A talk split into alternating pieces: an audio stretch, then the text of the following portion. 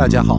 欢迎收听 Low Pass 华语圈唯一以低音、Bass 与音乐为主题的 Podcast。我是江丽萍，希望您有充实愉快的一天。大家好，在上次 Matt Bochulic 纪念专辑第一集中呢，那跟大家分享的是我在去 Player School of Music，就是玩家音乐学校之前呢，呃，我在音乐上面的历程，就是从小怎么样开始接触音乐，然后接下来怎么样开始呃弹贝斯，好，然后一直到入行，然后再来到我最后决定呃为什么要出国念音乐，好，然后到最后下定决心，然后就真的出国了。好，我们上次大概 聊到这个地方，那接下来在这一集中呢，要跟大家分享的是。呃，玩家音乐学校 （Player School of Music） 是个什么样子的学校？呃，它的地点在哪里？然后它的教学的学制是如何？那教学的方式又是如何？好，毕竟这个是呃，到目前为止在这个音乐学习上面对我影响最大的地方。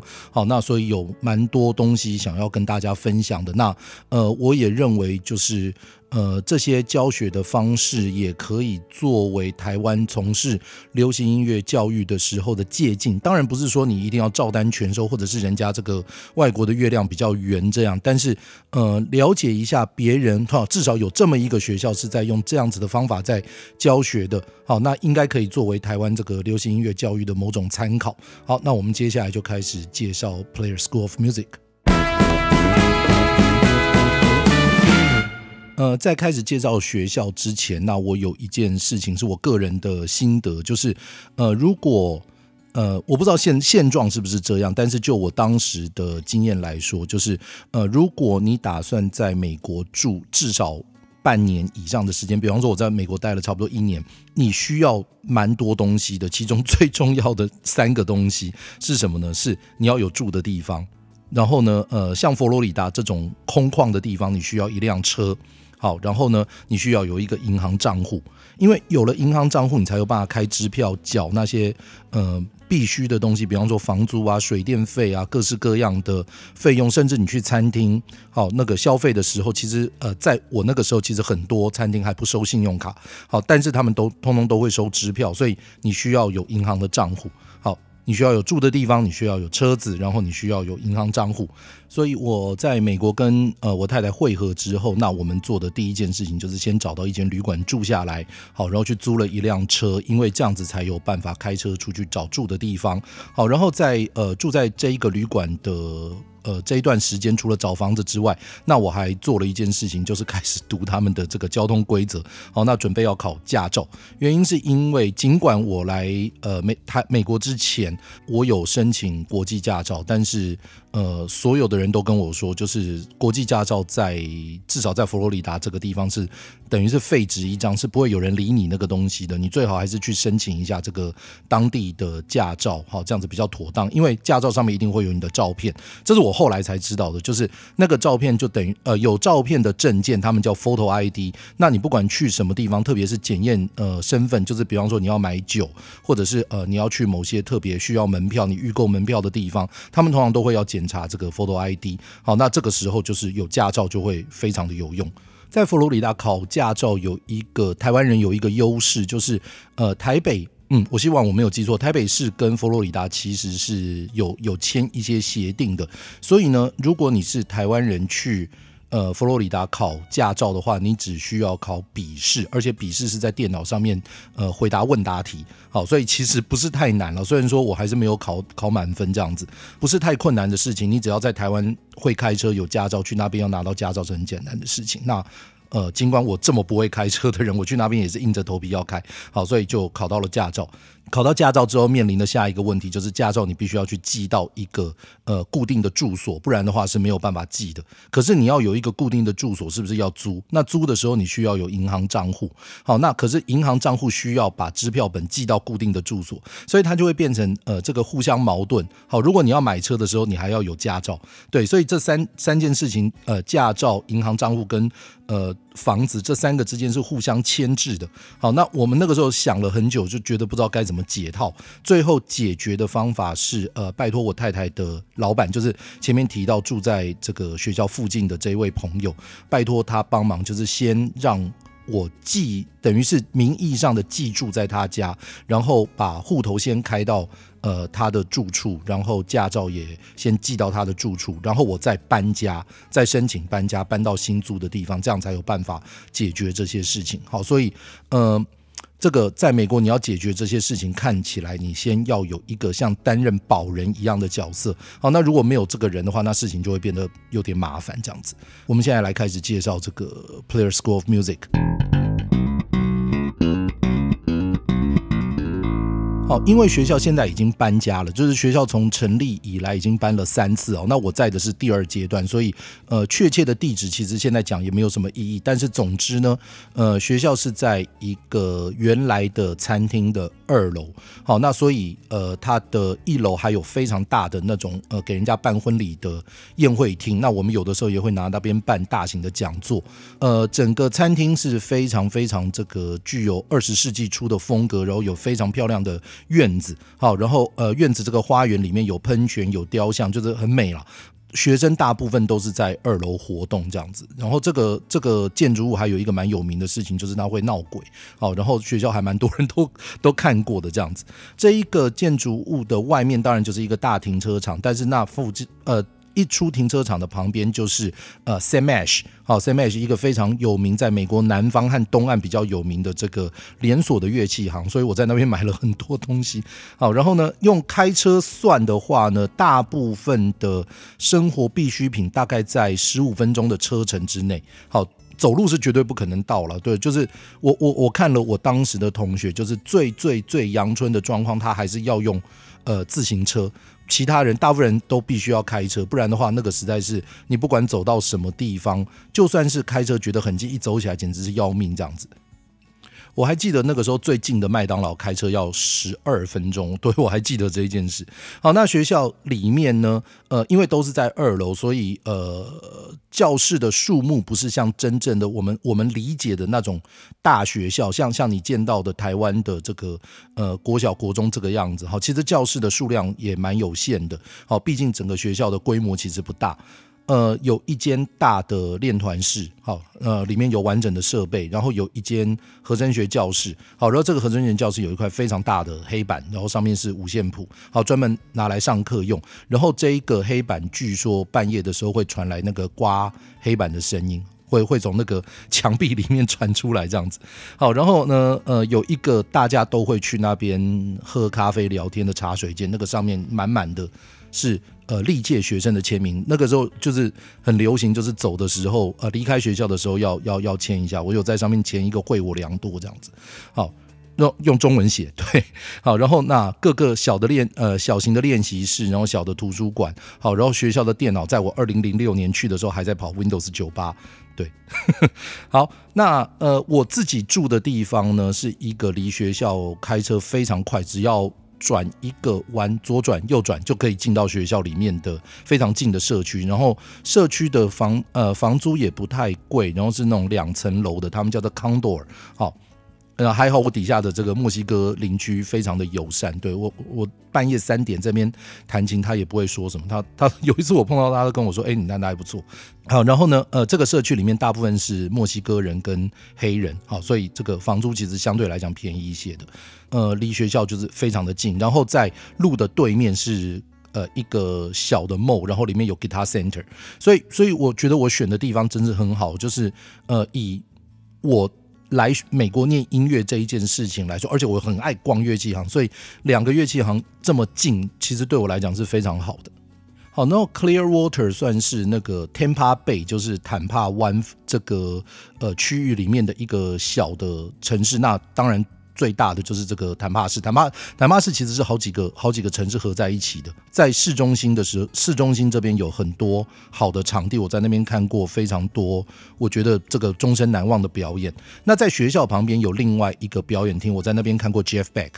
嗯，很厉害。好，然后呢，呃。在市中心的时，市中心的话，那个大联盟的光芒队，好，我在的时候还叫做魔鬼鱼，好，那光芒队，然后呃，美式足球的海盗队，两个主场是在呃互相相邻的，好，然后附近有很多小型的球场，是许多这个大联盟球队的春训的场合，好，所以我在那边有看过好几场春训，原因是因为呃，我当时的一个老师非常非常喜欢洋基队，他说他是终身洋基的球迷，那我们就跟他跑去看这个呃春训，然后还看到蛮多知名的球星这样子。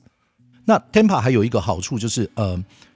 有一些。除了除了这个城市之外，有一些地方其实是我们以前一直很想去的。往东开两个小时的车程就到奥兰多。那奥兰多的话，就是 NBA 的话有魔术队。好，那当然就是有迪士尼世界。好，可是对我来讲，最重要的是奥兰多有一个非常大的贝斯专卖店，叫做 Bay Central。那 Bay Central 应该目前没有意外的话，我我在的我在美国的那一段时间，就是十几年前那一段时间，他说他是东岸最大。那现在我在想，很可能是全。美国最大的贝斯专卖店，因为西边的好几家都倒掉了。在迪士尼世界的 Downtown 那边有 House of Blues，好，你可以在那边看很多的表演。好，然后还有一个我不知道现在还在不在的 Virgin Mega Store，那个是我第一次看到，就是卖这种音乐呃 CD 啊、唱片这些东西，然后再加周边可以卖到那种程度的。好，然后那边有一个太阳马戏团的主场地，当然太阳现在挂了。好，然后从奥兰多再往东差不多两个小时就可以到这个 NASA。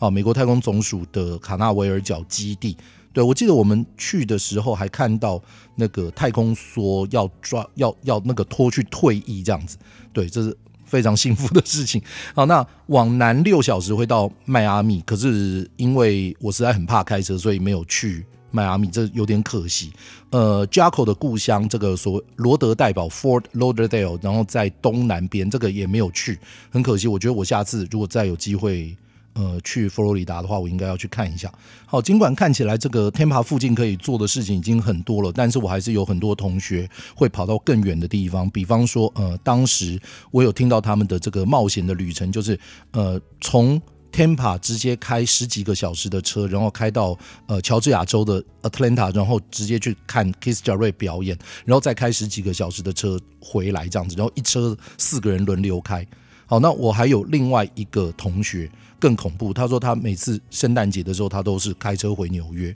好，当当然他对他们来讲是什么大不了的事情，但是对我来说，连续开二十五小时这件事情，实在是我我没有办法想象的事情。学校在的那个地方，呃，当时在的地方叫 Clear Water，哈，那清清净的水，你就知道它其实暗示着一些事情。我我我觉得在当时看到的这个景色最棒的就是它的海滩，它那个海滩是白沙的海滩，然后非常非常的干净，非常漂亮。对，这个这个应该是全美有名的美景哦。然后这个美景，他们都一直讲说，你如果沿着这个海滩这样一路走，往西走，你可以走到德州去，然后就是一连串的。白白沙的海滩这样子，所以我的老我的老师们都说，你没事的时候你就去看海就好了。好，你遇到什么瓶颈啊，你遇到什么问题，你就是坐下来看看海，事情就会想通这样子。好，那接下来我要来介绍一下这个学校是怎么成立的。好，这个学校成立的时间是一九九六年。好，那当然是由这个我的老师，好，然后也是创校人，当时的校长 Jeff Berlin 好成立的。那 Jeff Berlin 本来在洛杉矶的时候，他呃，是 M.I. 就是 Music Musicians Institute 里面的 B.I.T. 就是 Bass 的这一个专门的学学门，好的创始人之一。也就是说呢，实际上 B.I.T. 的所谓的核心课程，其实有一部分是他写的。然后他也在 M.I. 教了非常长的时间。在我们学校里面有一张照片，就是当时呃，在 B.I.T. 的几个老师，包括 Jeff Berlin，好，然后 Billy Sheen，。然后还有一个最近过世的 Tim Boga，好，这三位老师，然后再跟当时去学校当这个访问，去学校访问，然后开讲座的呃 Jaco 四个人合照，好，这张照片在当时还是挂在我们学校的墙上这样子。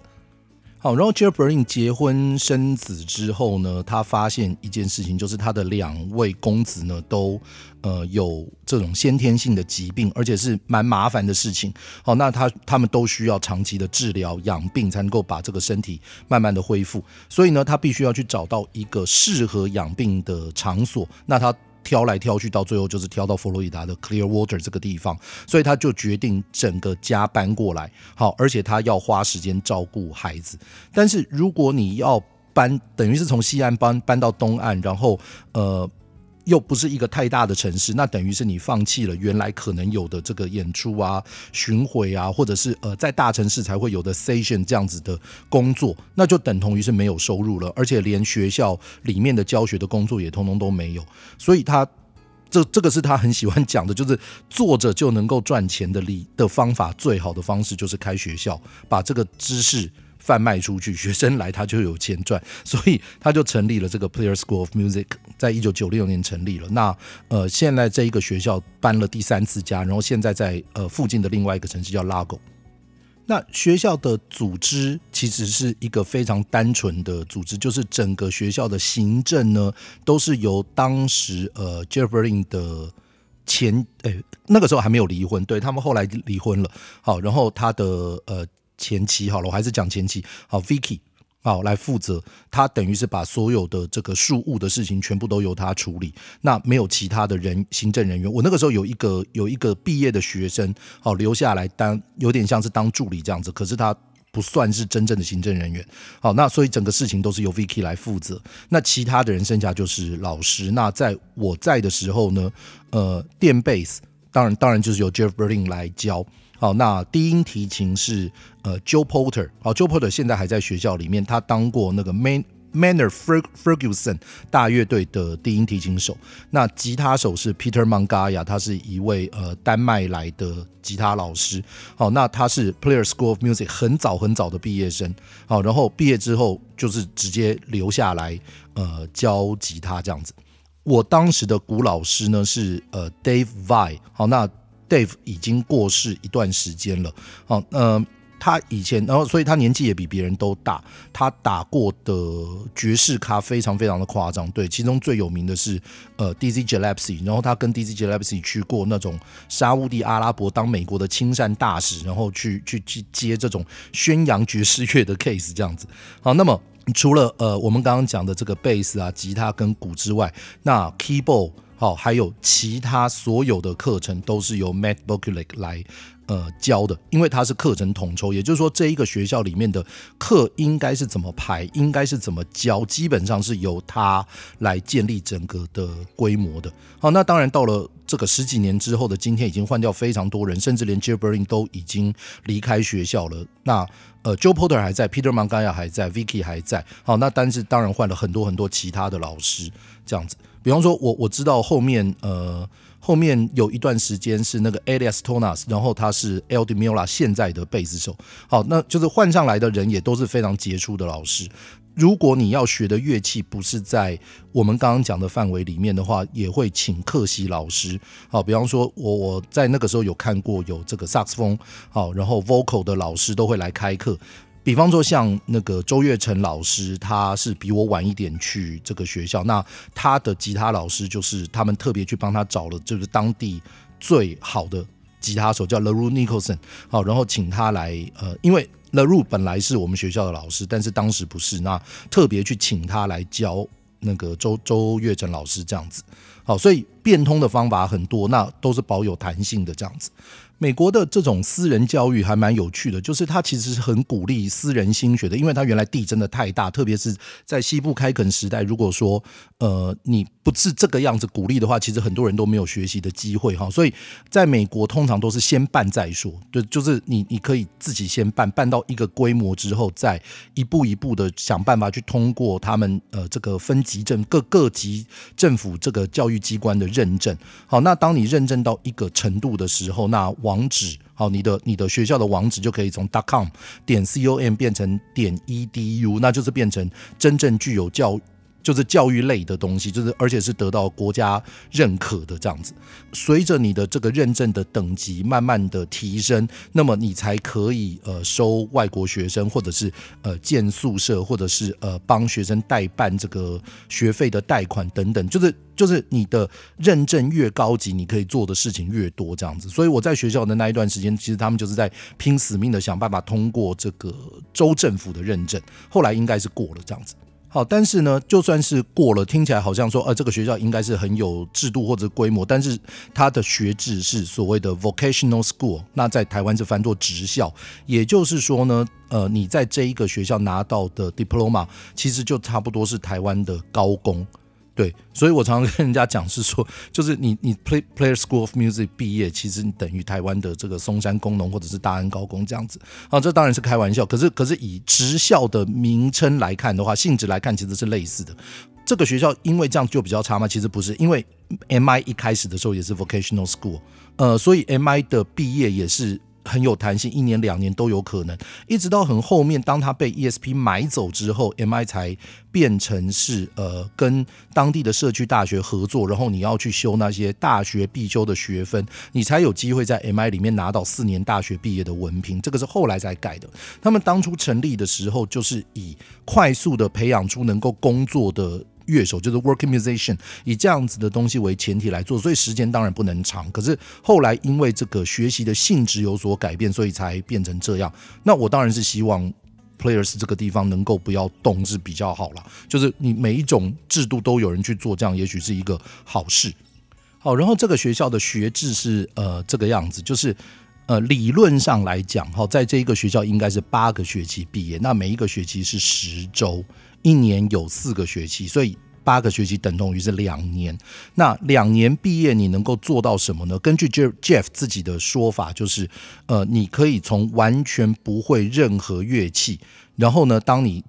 拼过这八个学期之后呢，你可以去接正常程度的演出，包括现场演出跟录音。好，你应该都做得到，你的知识、你的能力应该都做得到。好，这是他的宣称，这样子。那关于这个演呃，这个学校里面关于乐器的部分，在这八个学期中的要求是什么？我想我们可能要答，要延到下一集再提。在这边只是先讲一下他的这个学制。好，八个学期，然后每一个学期十个礼拜。但是呢，如果你的预算有限，或者说你有其他的理由，实际上，我也有看到有人只来两周，然后拿到一个认证，或者是呃四周拿到某一种认证。好，或者是只来一个学期都有，那其实都是看你的这个经济预算而决定。好，那反正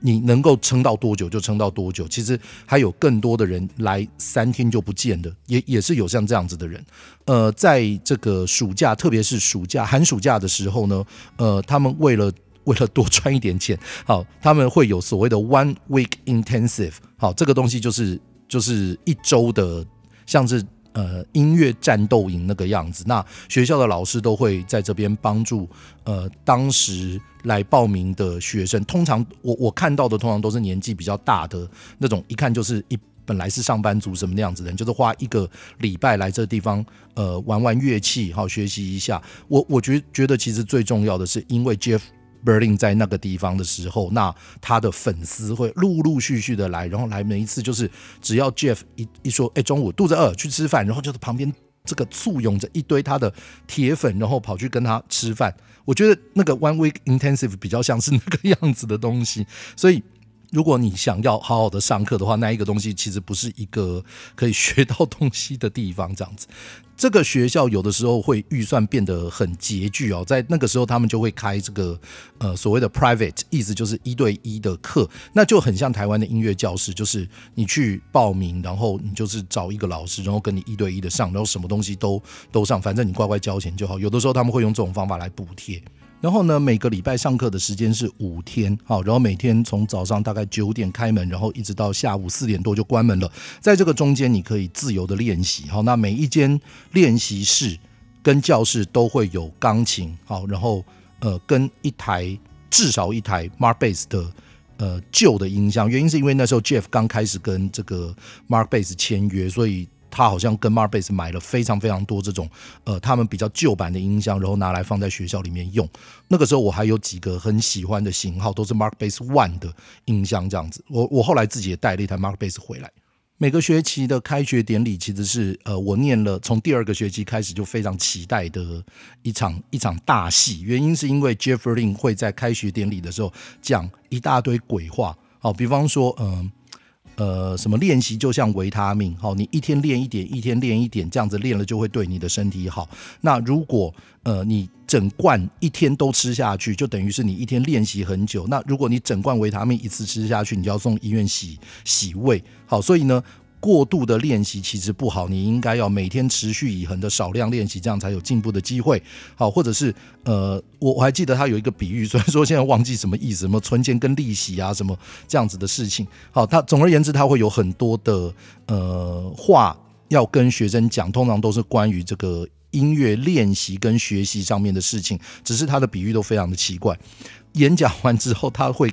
他会看一下，在这一个学期是不是来一些很机车的学生，就是那种看起来就是很屌很屌，就是很厉害那样子的学生，他通常都会把他们叫起来羞辱一下，好，就给他一个下马威。比方说我在的时候，好，有一个英国来的贝斯手叫 Phil，好，其实 Phil 现在很有名哦，他现在在那个 Scott Bass Lesson 里面也有开课，然后是嗯 Overwater 这一家公司的代言人。Phil 来来这个学校的时候，他跟我们讲说他已经念完硕士。然后正在念博士，同时呢，他是这个伦敦的 West End，就是那个有点像美国的百老汇那样子，就是呃剧院区里面常常在剧院里面弹那些呃音乐剧的贝斯手，好，就是其实已经是职业的，就很厉害。好，然后呢，这个 Jeff 看到他就说：“哦，你的资料上面写你在干嘛干嘛干嘛，哎，很厉害嘛，那我们来 jam 一下。”他就跟他讲：“好，就 jam。”然后呢，开始弹。然后说现在 solo，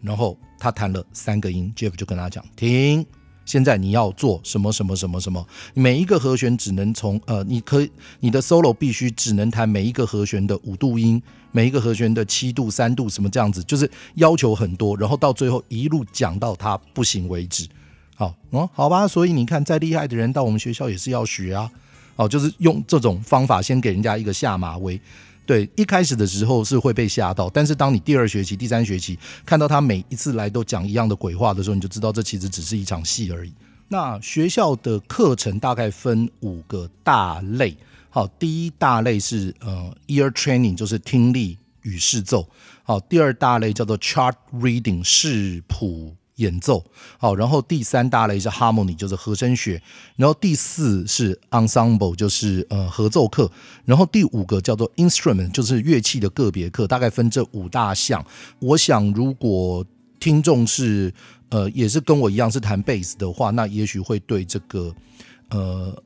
乐器课，就是个别的乐器课里面到底在教什么事情比较有兴趣，所以这个我们下一次再来详细的介绍。就是 Jibberling 在学校里面到底在教什么？他到底在想什么？我我现在先简介一下其他的课程大概在做些什么。好，比方说 Ear Training 这个听力与视奏课的话是，呃，在这个八个学期中，每个礼拜都会，每个学期都会开，每个礼拜有两堂课。好，然后是呃视奏的部分包括呃节奏的部分和旋律的部分是分开的。那特别是旋律的部分，通常做的事情就是看着五线谱，但是唱手调。好，意思就是说，呃，如果你现在看到一个是 A 调三个升记号的 A 大调三个升记号的谱的话呢，那你里面看到五线谱上面的 A，你要唱哆，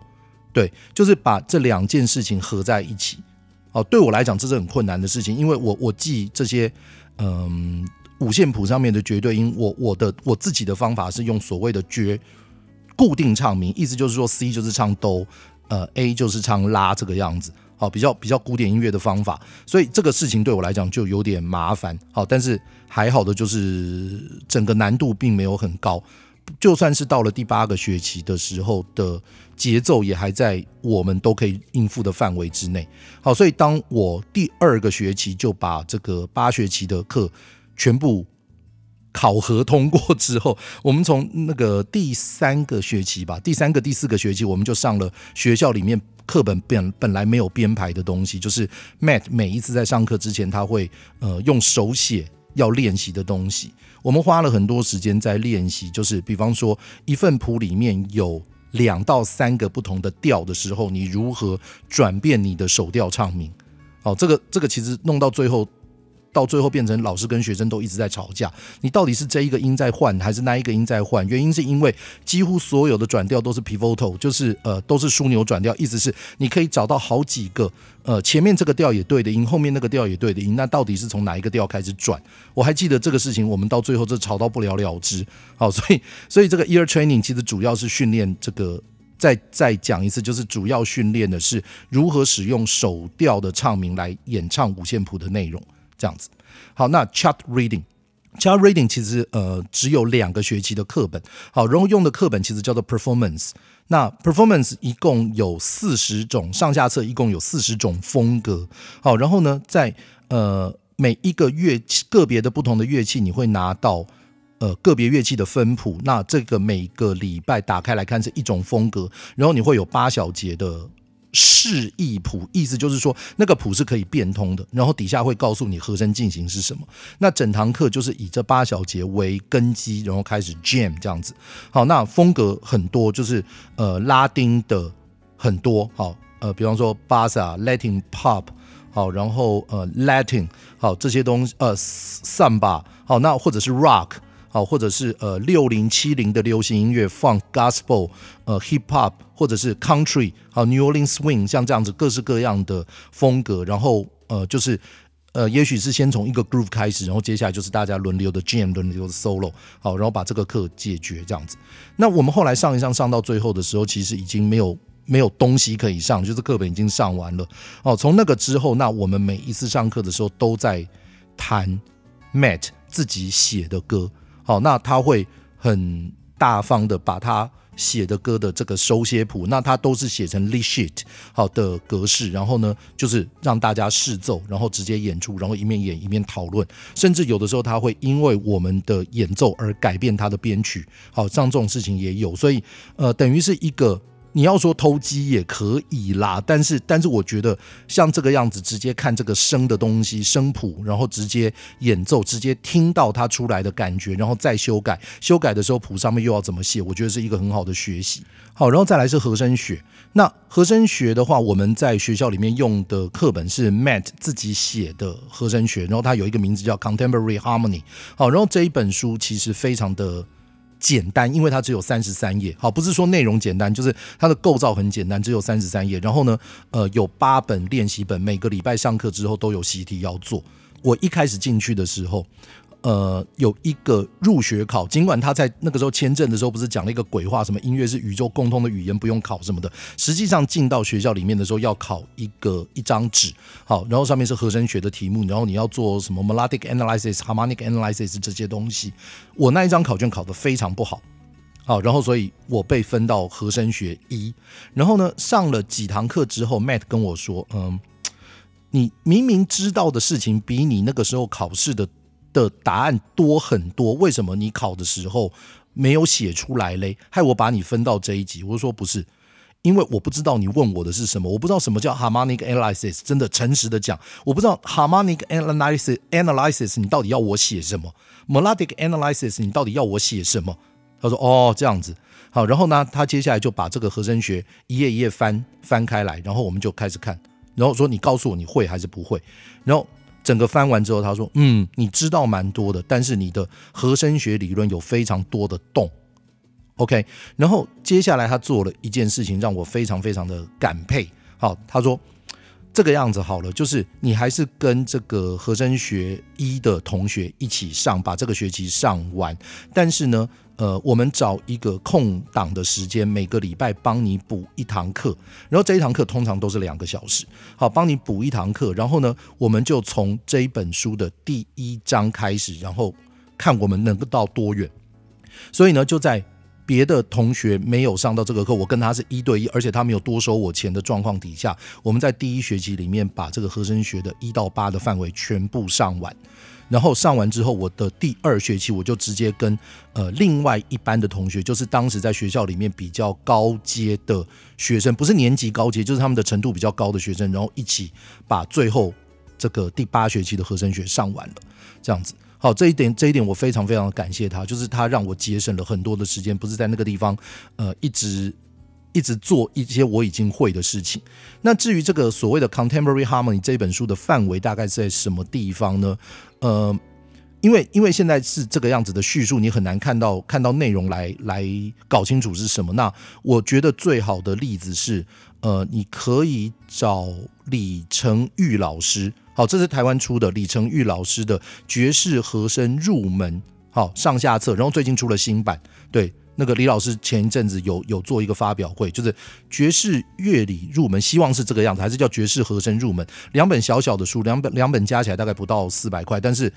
旧版了，旧版好，但是我觉得那一本书写的非常好，然后它的范围大致上就跟我们在学校里面用的这一本 Contemporary Harmony 是差不多的范围，这样子。好，那 Harmony 这一堂课就是上到第二学期，然后也把这个第八学期应该要上的内容上完了之后呢，后面的两个学期这个 Harmony 的课就变成作曲课。好，作曲课就会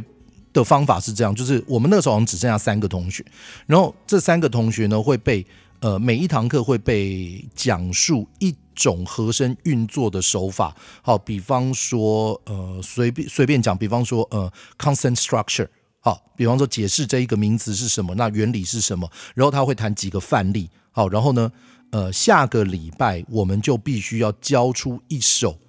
lead sheet，我们要自己写一首歌，然后呢，这一首歌里面的和声进行必须要用到他这一个礼拜讲的和声手法。好，那。我我的创作力一向都不是很好了，所以所以弄到最后，实际上那个时候写出来的歌很多都是听起来像是某一个 standard，好，然后因因为他他举了范例，就是哦某一个爵士的标准曲里面有用到这个手法，好吧，那我就只好先想办法把那个和弦先 先弄出来，然后在上面再重配一个旋律，然后这个东西每一次一弹出来都被抓包这样子，好，但是我们后面是用作曲的方法来练习和声进行，这个是哈姆尼在课本上完之后做的事情。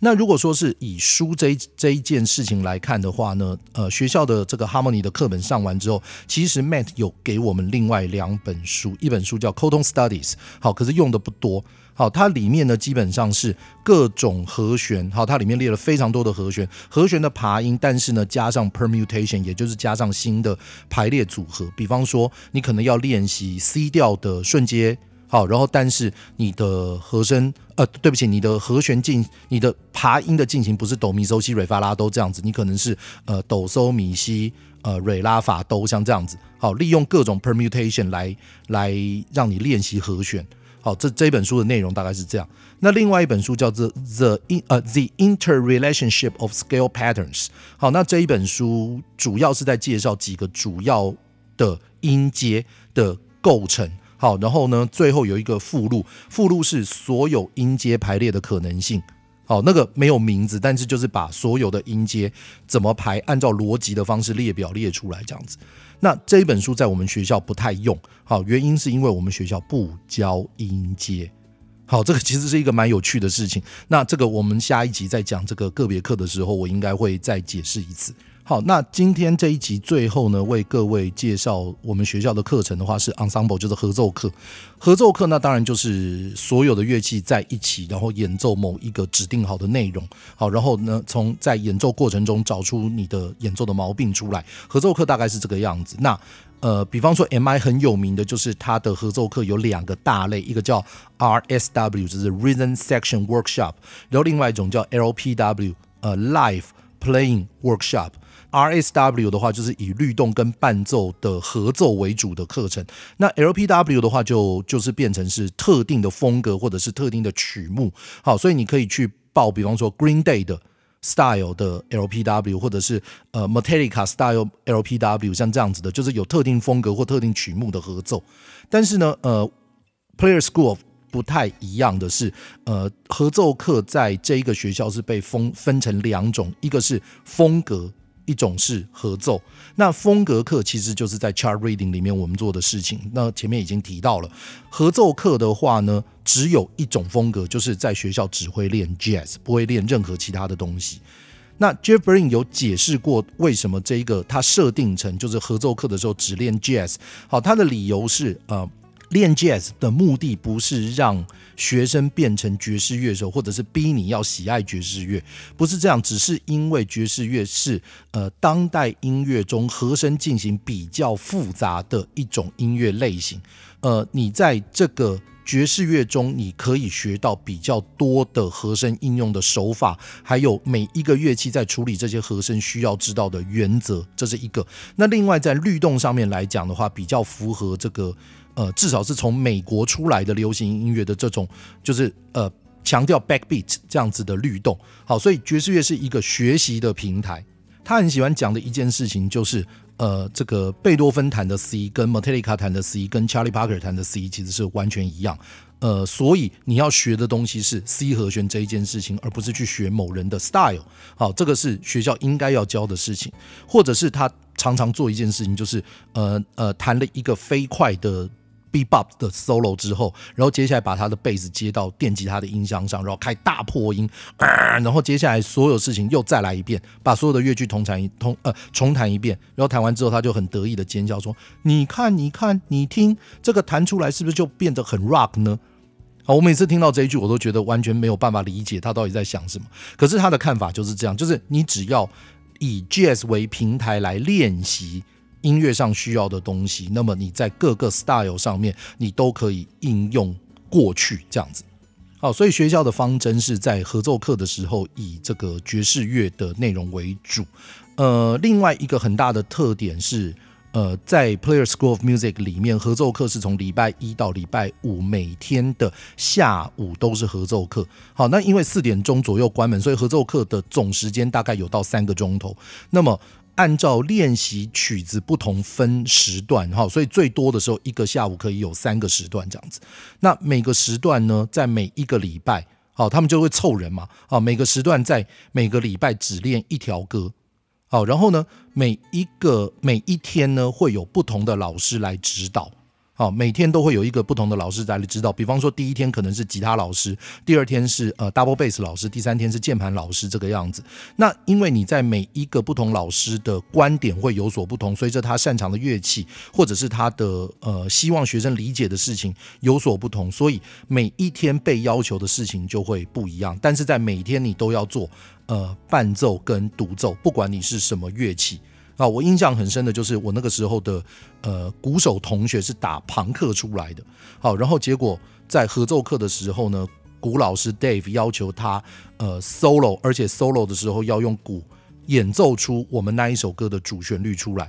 好，那那那个时候大家就觉得你在干嘛？这怎么可能？结果他一打，哎，真的，那听起来就是那一首歌。好，我我印象还蛮深的，就是每一个人都会有这个每一种不同的要求。好，然后到了星期五的时候呢，就是由 j e r Berlin 来带。好，然后他来决定这一个礼拜的练习成果是不是到了他心里面想要的程度成果。好，然后呃，如果 OK 了，那他就会指定下个礼拜要练什么歌。那如果不 OK 的话，那下个礼拜这一首歌会再继续一次。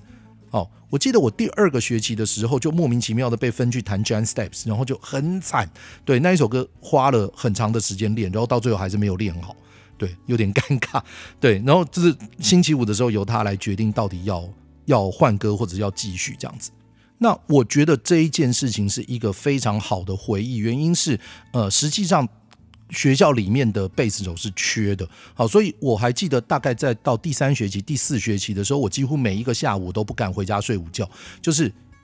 回家，然后拿着琴，好练，然后同时等电话。原因是太多次，就是学校打电话来，哎，现在缺贝斯手，你要不要来？好，然后我就直接开车冲过去，然后就开始开始跟那一班的同学开始卷。好，所以尽管我当然是属于那个时段中的某一班，但是呢，呃，实际上一个礼拜五天，然后每一天三个时段，十五个 session，我可能可以谈到十二、十三个 session 这样子。对我来讲是一个非常非常宝贵的经验。原因是你，你到这个学校来，你你不是来学音乐跟乐器的吗？那有机会弹，你为什么不弹呢？好，这个这个事情其实对我来讲是一个呃很重要的进步的方法。我常常会这样想，就是合奏课这一门课啊，在流行音乐系中的重要性，大概。差不多等同于建筑系里面的建筑设计，原因是因为我大学跟研究所都是念建筑的，那建筑系的生态就是这个样子。好，建筑系。的呃，每每一个学校建筑系几乎都是一样的，在他们的课程里面，建筑设计可能只占一个学期的三个学分，但是大部分学校的建筑设计课一个礼拜有两次，而且两次几乎都是从下午然后一路上到晚上，也就是说呢，光是上课的时间很可能就超过十个钟头一个礼拜，同时每一个学生在家里面在建筑设计上面花的时间绝对是十个钟头的。两倍、三倍以上，原因是你在家里面要准备的事情太多。也就是说呢，你一个礼拜的时间里面，至少有一半以上是在处理建筑设计这三学分的课里面的内容。好，呃，这个听起来以其他的系来说的话，当然是看起来听起来是一个很荒谬或者是不合理的事情。但是建筑系就是这个样子，而建筑系的教学数十年来都是如此。好，那而且我也不觉得这个样子是一个什么失败的事情。原因是建筑设计这一门课。等同于是你要执行一个实际上的案子，你只你只差没有真正去盖出来和画施工图而已。也就是说，在这个设计的过程中，你必须要统合所有你在学校的学到的事情。你要去管地形，你要去管敷地，你要去管结构，你要去管设计，你要去管空间，呃，你要去管这个管线。好，所有你学到的还有风格、历史、涵构这些东西，通通都要去学，就呃都要去用到在这个设计里面。好，所以它统合了你所有学习的成果。实际上合奏课也是一样的。好，合合奏课演奏的内容，其实就是你学习的过程中，慢慢的被你内化而产生的音乐的内容，不是就是这样吗？你练得越多，你花的时间越多，你越能够将你所学到的东西活用。而且这一件事情，你仔细想想，它其实是可以扩展到音乐，呃呃，对不起，乐器演奏之外的事情的。好，不是只有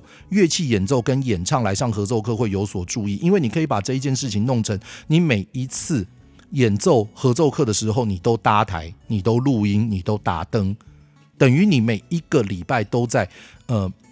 对流行音乐系里面所要学习的课程做一次同整的训练。我我其实觉得这个样子做，你才能够真的让学生有所进步，而不是一个，而不是一个学期弄一次惩罚，然后就把这个事情解决掉了。就算是创作的人，也在这个合奏课里面，其实应该有发挥的空间，只是看你怎么样操作这一件事情。好，所以我觉得，呃，就是台湾流行音乐系目前为止，在我看到的问题，我认为就是这一件事情其实是一个可以改，而且应该要马上加强的地方。好，我现在知道有几个学校已经比较在意这件事情，但是大部分的学校看起来都还在还在硬撑这样子。你弹得不够，练得不够，统合得不够的状况底下，你如何期望四年的大学毕业的流行音乐系的学生能够具有如同 Player School of 两个呃八个学期两年培养出来的效率？更何况。在台湾的大学，你还要学很多很多有的没的事情；而在 Players，你只要专心在音乐上面就好。好，我认为这一件事情其实可以值得这个呃主事者好想一想。对，如果我有机会去去做这个呃分课程分配或者是什么的话，我应该就会往这个方向来推。好，这个这个是我个人对于这个合奏课的一些。感想了，这样子，呃，关于这个乐器主修的部分，还有 Jaybird 到底在学校里面教了什么？好，或者是我们学校其他的课程是什么呢？那我们就等到下一集再跟大家分享。好，那这一集就到这边，拜拜。